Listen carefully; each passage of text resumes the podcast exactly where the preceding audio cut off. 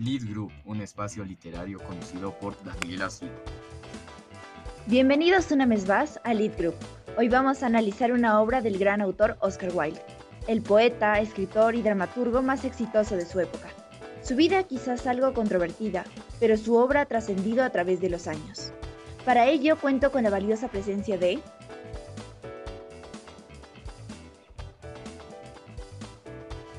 Valentina Luza, renombrada actriz, una persona que se caracteriza por ser siempre creativa. Está fascinada con la postproducción y es una entusiasta naturalista, además de haber sido nombrada como embajadora de la ONU en cuestiones de género. También nos acompaña Fabián Benavente, que como saben es un deportista calificado, gamer y aficionado a la literatura quien nos ha contado que en sus tiempos libres le gusta leer para alejar la presión de las competencias. Suele además destinar una parte de su tiempo a los videojuegos, conectándose así con sus fans y seguidores. Y Américo Orizábal, escritor de renombrada trayectoria.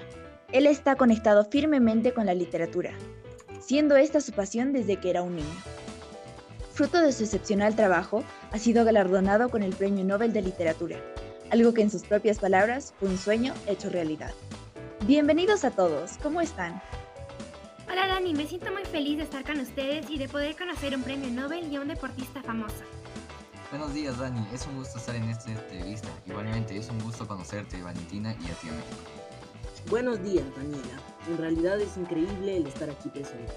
Me siento muy honrado de haber sido invitado y de conocer a personas tan fantásticas. Bueno, ahora, sin más preámbulos, vamos a comenzar con lo nuestro.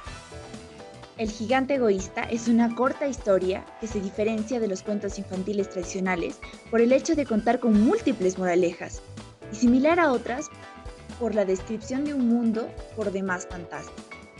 Este cuento también destaca por la utilización de personajes mitológicos, y la interesante integración del ambiente, que interactúa con los demás personajes, dotando de vida todo el relato de la historia, para hacerla más interesante. En el cuento se dan algunos detalles sobre la vida del gigante, pero hay uno que llama la atención. Valentina, ¿podrías contarnos cómo se llamaba el amigo del gigante y cuánto tiempo pasó con él? Claro, Dani, gracias por la pregunta. Su amigo era el ogro de Cornish y se quedó con él casi por siete años, ya que tenía mucho de qué hablar al final, el gigante sintió que no había nada más que decir y decidió volver a su mansión. Aquí podemos ver la representación fantástica que utilizó el autor para dar vida a su personaje.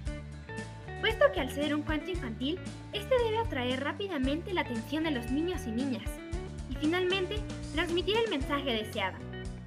También notamos que para el autor es muy importante complementar las características físicas con su personalidad.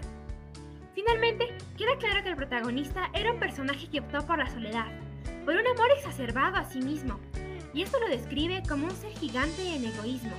Sin embargo, el cuento también nos muestra que las personas pueden cambiar, que al desprenderse de sus temores, se abren a un mundo fraterno, y con sus actos generosos movidos por el amor, son llevados al verdadero paraíso. Interesante, Valentina.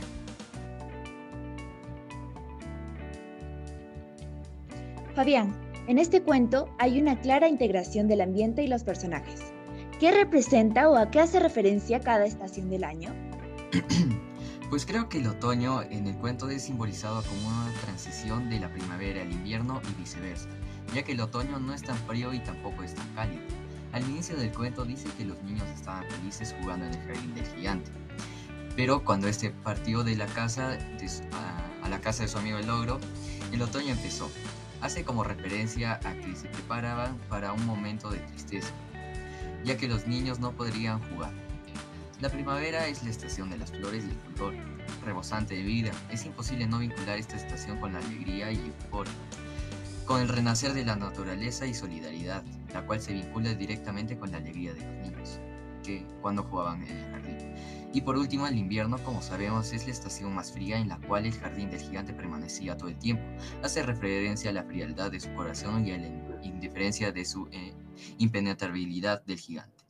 Así como a la falta de sentimientos compasivos, hace referencia también a la conducta del gigante que genera miedo en los niños. Qué buen análisis. Dice una frase que, el egoísmo es el enemigo de todo verdadero afecto. Américo, ¿por qué crees que el protagonista, el gigante, era gigante y su amigo un ogro? Bueno, yo creo que Oscar Wilde eligió como protagonista un ser con características de gigante para representar la magnitud de su egoísmo y que los lectores puedan personificar el tamaño de ese sentimiento. Eh, el protagonista entonces no es gigante en tamaño, sino también gigante en egoísmo y en soledad. Creo que eligió un ogro como su amigo porque de acuerdo a la mitología, los ogros son de un tamaño inhumanamente grandes y altos, y se refieren también a personas de mal carácter. Obviamente las amistades se dan por la congruencia de características, por lo tanto era de esperarse que el amigo del gigante fuera un ogro. Muchísimas gracias, Américo.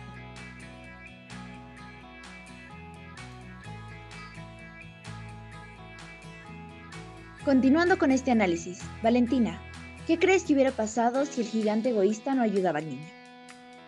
Bueno, para dar respuesta a esta pregunta me gustaría retroceder un poco y recordar que cuando el gigante vio por su ventana que el invierno se había ido y que en su jardín jugaban alegremente niños y niñas, este bajó, pero los niños escaparon al verlo, y solo quedó un pequeño que lloraba por no poder subirse al árbol para jugar.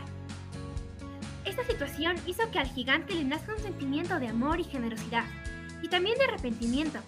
Aprendió a valorar al prójimo, porque decía, tengo las flores más hermosas, pero los niños son las flores más hermosas de todas. Con este preámbulo, creo que si el gigante no hubiera conocido al niño, no hubiera conocido a Jesús, y probablemente no hubiera cambiado. No se habría dado cuenta de que al compartir, más es lo que ganas de lo que crees que pierdes. Así es,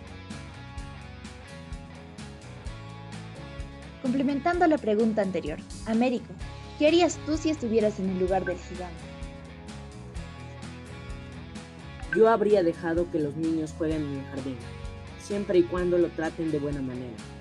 En mi cuento se relata que el jardín del gigante era muy bello, así que no se sabe si los niños eran responsables con esto. Yo sí permitiría a los niños jugar en el jardín, pero siempre con tales condiciones. Interesante punto de vista.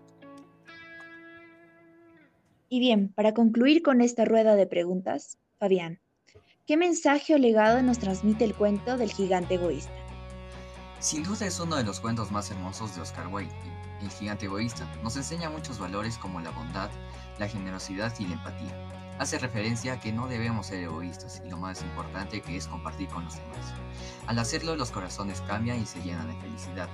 Al final del cuento claramente nos enseña del valor universal del perdón y redención y nos deja el mensaje de que todos podemos cambiar si nos lo proponemos.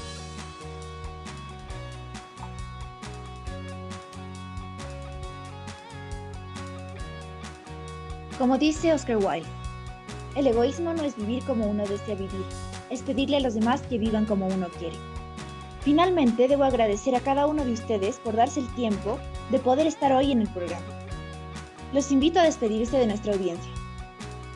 Bueno, gracias Dani por invitarme. Ha sido un gusto poder estar con Américo y Fabián y volverte a ver. Y también a la audiencia les dejo un saludo y recuerden que leer es una forma de sumergirse en diferentes mundos.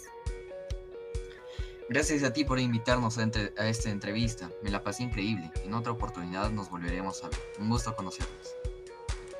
En fin, muchas gracias por haberme invitado. En verdad lo aprecio muchísimo. Ha sido un enorme placer haber estado con todos ustedes y un bonito recuerdo. Nos veremos en la próxima. Hasta luego. Una vez, una vez más, gracias y hasta pronto.